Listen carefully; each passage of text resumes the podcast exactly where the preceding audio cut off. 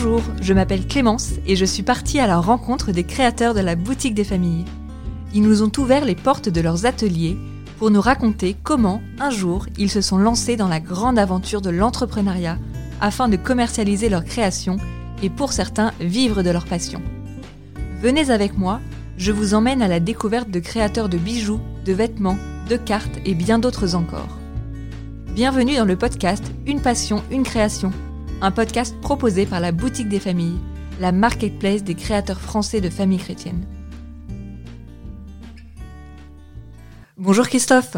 Bonjour Clémence. Merci d'avoir accepté notre invitation pour ce nouveau podcast Une passion, une création de la Boutique des Familles. Merci pour, pour votre invitation. Ce sera un grand plaisir de, de discuter ensemble de, de tous ces sujets passionnants. Christophe, vous êtes donc un entrepreneur dans la mode et vous avez créé plusieurs marques proposant des vêtements fabriqués en France. En créant le chic français, vous avez comme objectif de sortir de la surconsommation et de remettre de l'éthique dans le prêt-à-porter, tout en promouvant l'élégance à la française. Je vous ai demandé de venir avec une de vos créations. Est-ce que vous pouvez nous la présenter? Oui, avec plaisir. Le choix a été cornélien puisque on a beaucoup de tentations, beaucoup de produits euh, que on apprécie mettre en avant. Et alors nous avons choisi aujourd'hui cette euh, ceinture. C'est une ceinture tressée qui euh, a plusieurs caractéristiques. La première, c'est qu'elle n'a pas de trou. Donc, elle est inusable. Inusable puisque la tension n'est pas focalisée sur un trou qui va être très sollicité, mais sur l'ensemble de la tresse, puisque c'est une ceinture qui est élastique et qui est composée d'un tressage de brins euh, qui sont utilisés notamment dans, dans la voile. Donc, c'est un matériau qui est très très résistant et qui permet d'accompagner la silhouette même après un bon dîner, même dans le sport, puisqu'elles ont été créées, ces ceintures, initialement pour euh, les golfeurs, pour accompagner dans le mouvement. Donc les ceintures tressées, là, elles conviennent un petit peu à tous les gabarits, à la fois pour hommes et femmes. Euh, c'est une taille unique, elle est élastique, et elle existe en 52 coloris.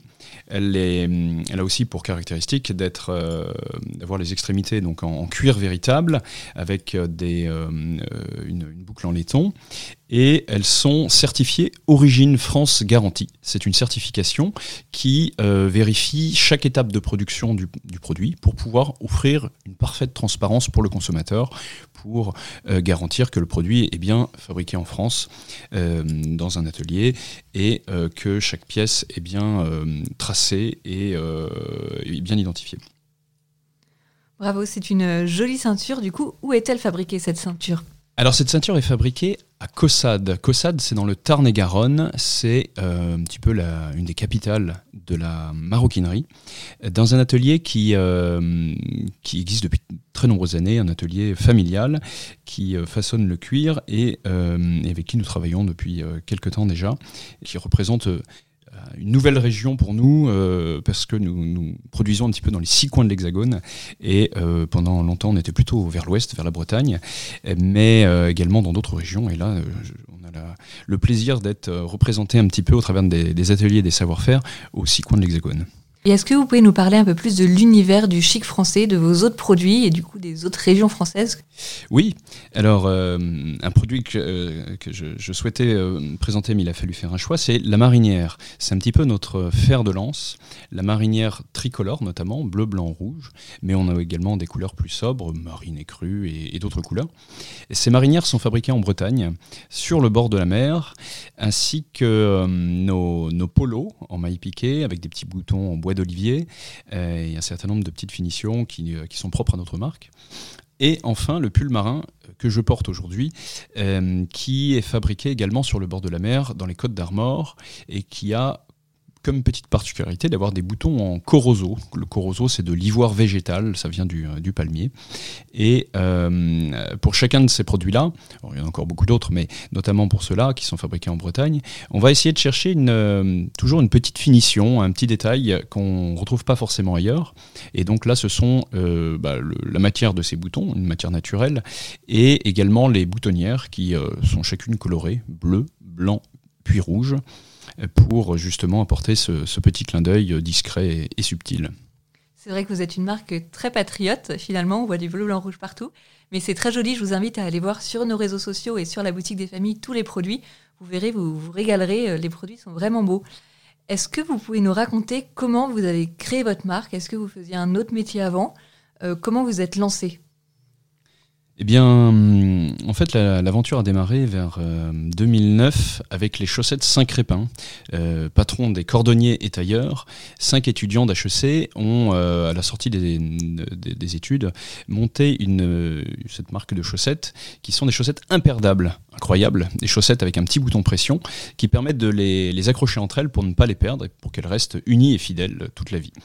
Ensuite, quelques autres entrepreneurs ont lancé Mon Petit Polo Français, notamment les, marinières et les polos. Euh, moi-même, avec Aquila, j'ai lancé d'autres produits et plusieurs de ces marques euh, se sont regroupées, ont fusionné en 2017 pour devenir le chic français pour pouvoir être plus visible et plus fort. Ensemble, l'union fait la force. Et pour pouvoir proposer une silhouette euh, des pieds à la tête fabriquée entièrement en France pour hommes, femmes et enfants. Et pour répondre à, la question sur bah, finalement qu'est-ce qui m'a amené là, c'est à la fois un petit peu la passion euh, du, du, challenge, du, euh, de l'entrepreneuriat également, et aussi des savoir-faire. Euh, c'était un hasard absolu. Au départ, j'ai commencé à faire fabriquer quelques chemises pour moi, et puis finalement, de, fil en aiguille, eh bien, j'en suis venu à, découvrir d'autres d'autres produits, d'autres accessoires, et ça m'a donné envie justement d'aller un petit peu plus loin, et puis surtout d'essayer de, produire plus près de chez nous. Et donc, la marque Le Chic Français est, est née de cette passion la fois de l'entrepreneuriat, de l'élégance et puis euh, du savoir-faire français. Et aujourd'hui, vous êtes plusieurs à travailler pour le chic français? Oui, euh, effectivement, c'est essentiel pour nous de, de, pouvoir allier quelques, quelques expertises. Euh, j'ai la chance de pouvoir euh, être entouré sur la partie digitale de quelqu'un qui est vraiment expert dans la partie référencement, tout ce qui est digital. Emmanuel de Vaumoret, ex-directeur général d'Eskimos et maintenant de Uplix. Donc c'est une, une, chance justement de pouvoir... sur la, partie en ligne, être très visible, ou du moins euh, pouvoir sortir son épingle du jeu sur, euh, les, les moteurs de recherche. Et donc ça, c'est pour la partie digitale. Et sinon, la partie boutique, eh bien, c'est moi qui m'en occupe à mon niveau, mais nous avons ensuite un grand nombre de, sous-traitants, ou du moins plutôt, je préfère dire, d'ateliers partenaires qui, qui fabriquent pour nous ces produits-là. Donc on travaille quotidiennement ensemble. Et puis nous avons également euh, une, euh, une, collaboratrice qui va être, je l'espère, accompagnée d'une ou deux autres personnes dans, dans l'année à venir. Et vous parlez de boutiques, est-ce que vous vendez seulement en e-commerce ou est-ce que vous avez aussi des boutiques physiques ou des revendeurs physiques? Alors, euh, nous sommes présents euh, effectivement sur notre site web, sur la boutique des familles également depuis euh, quelques temps déjà, et puis sur d'autres plateformes en ligne, notamment des sites qui sont spécialisés dans les produits de fabrication française.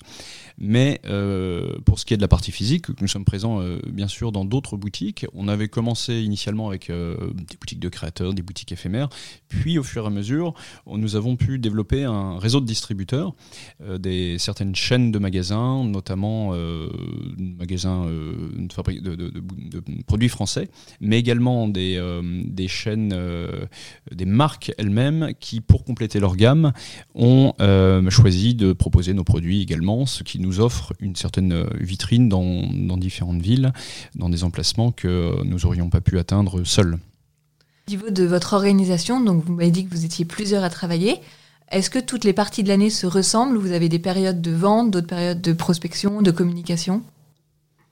Alors, euh, non, les périodes de l'année ne se ressemblent pas toutes, effectivement. Euh, forcément, Noël est, euh, une période vraiment clé pour nous. mais il y en a d'autres dans l'année. Il y a la fête des pères également. il y a des périodes sur lesquelles on va avoir des opérations de communication, comme euh, sur la boutique des familles, nous avons beaucoup de boutons de manchette euh, sur, le thème, euh, sur, des thématiques, la, chasse ou d'autres choses. Et donc, on va un petit peu jouer avec le calendrier pour lancer des opérations de communication autour de, ces produits-là. De même pour la marinière qui est plutôt estivale, mais aussi mi-saison, le pull marin qui est plutôt pour la mi-saison et l'hiver, etc., etc. Et chaque, chacun de ces produits, euh, finalement nécessite évidemment une anticipation à la fois en termes de communication, mais euh, de, fabrication, puisque toute la partie textile est, euh, soumises à certaines contraintes de, calendrier. les plannings de production s'anticipent à, 6 mois, 1 an parfois selon les ateliers, ce qui nécessite une petite organisation et une, une certaine anticipation. Est-ce que vous pourriez donner des conseils à des petits nouveaux vous se lancer pour bien lancer une micro-entreprise oui, alors le premier conseil, ce serait allez-y, n'hésitez pas. Ensuite, euh, en essayant d'être un tout petit peu plus construit, je dirais que euh, on a la chance euh, de, de, nos jours, enfin ces dernières années, d'avoir énormément d'informations. Nous avons accès à beaucoup, beaucoup d'informations, de témoignages d'entrepreneurs, un accès aussi direct pour parler aux, autres, aux entrepreneurs sur des salons, en ligne, au travers de, de directs, de live, etc., etc et ça permet de euh, à chaque fois récupérer des, nouvelles petites clés euh, pour euh, affiner son, son, projet et sa stratégie. Et là, en l'occurrence, même si on s'est lancé il y a quelques années déjà, eh bien chaque jour, au gré des rencontres, eh bien on a des échanges formidables avec d'autres créateurs, d'autres marques, et même aussi les clients. Nos clients sont formidables puisque c'est grâce à eux qu'on va pouvoir améliorer nos produits en connaissant davantage leurs attentes, en, essayant d'identifier les, points d'amélioration et, euh, et, réajuster notre, notre stratégie. Donc, pour un jeune entrepreneur, eh bien, le, principal défi, en fin de compte, c'est la gestion du temps et trouver le, le bon emplacement pour le curseur entre le, justement tous ces échanges et puis la partie purement technique. Euh, mais euh, déjà en amont pour euh, affiner un, projet en avance de phase, eh bien, tous les outils sont très très accessibles. C'est ça qui est, formidable. Alors j'ai une question un peu bonus. J'ai vu que vous avez passé beaucoup de temps à l'étranger, vous avez fait même un tour du monde.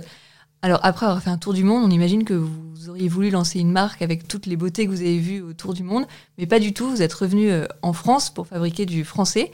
Est-ce que votre tour du monde vous a aidé pour euh, prendre des bonnes pratiques dans d'autres pays ou pas du tout?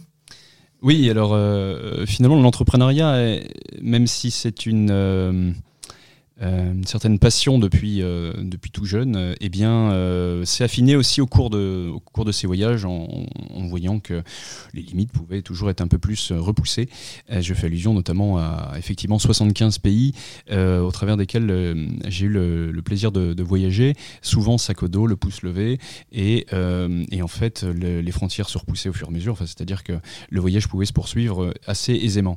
au gré de, de, ces rencontres, justement, on a pu j'ai pu voir euh, euh, rencontrer des, des, gens de tout type de culture, euh, voir un petit peu l'artisanat, les savoir-faire, etc.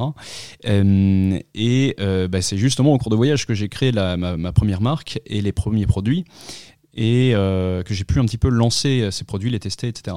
En revanche, euh, au gré de tous ces voyages, en ayant découvert des cultures et des, des paysages, architecture, etc., eh bien, je me suis rendu compte en réalité, le seul pays au, monde, alors il en reste beaucoup à découvrir hein, pour, ma, pour ma part, mais le seul pays qui, dans lequel on pouvait retrouver la plupart des paysages euh, rencontrés, eh bien, c'était la France.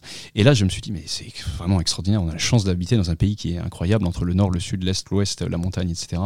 On a euh, une immense richesse que on ne retrouve a priori nulle part ailleurs en France en termes de paysage. En termes de savoir-faire et de culture, eh bien, ça va un petit peu de pair puisque tout cela est lié au territoire, aux régions, etc. Donc, euh, ça a contribué justement à cette envie de, produire en France et puis d'essayer de trouver des fournisseurs parce que euh, la solution de facilité au départ, c'est de produire bien loin de chez nous parce que les coûts ne sont pas les mêmes. Euh, mais finalement, une fois qu'on maîtrise un petit peu cet aspect, le sourcing, eh bien, euh, ça devient un petit peu plus intéressant d'essayer de, trouver la même chose, mais en France, et de trouver les solutions pour que ça fonctionne, pour que l'équation soit juste et euh, que le produit soit rentable. Et ma dernière question est donc, est-ce que si c'était à refaire, vous recommenceriez? Oui, bien sûr, euh, sans, sans nul doute. Merci beaucoup Christophe d'être venu nous raconter votre histoire. Merci Clémence pour votre invitation et à très bientôt sur la boutique des familles. Pour retrouver tous les vêtements et accessoires de Christophe, je vous donne rendez-vous sur le site boutiquedesfamilles.fr, rubrique marque, puis le chic français.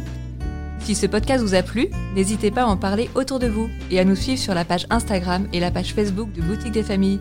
Vous y découvrirez d'autres créateurs. Merci.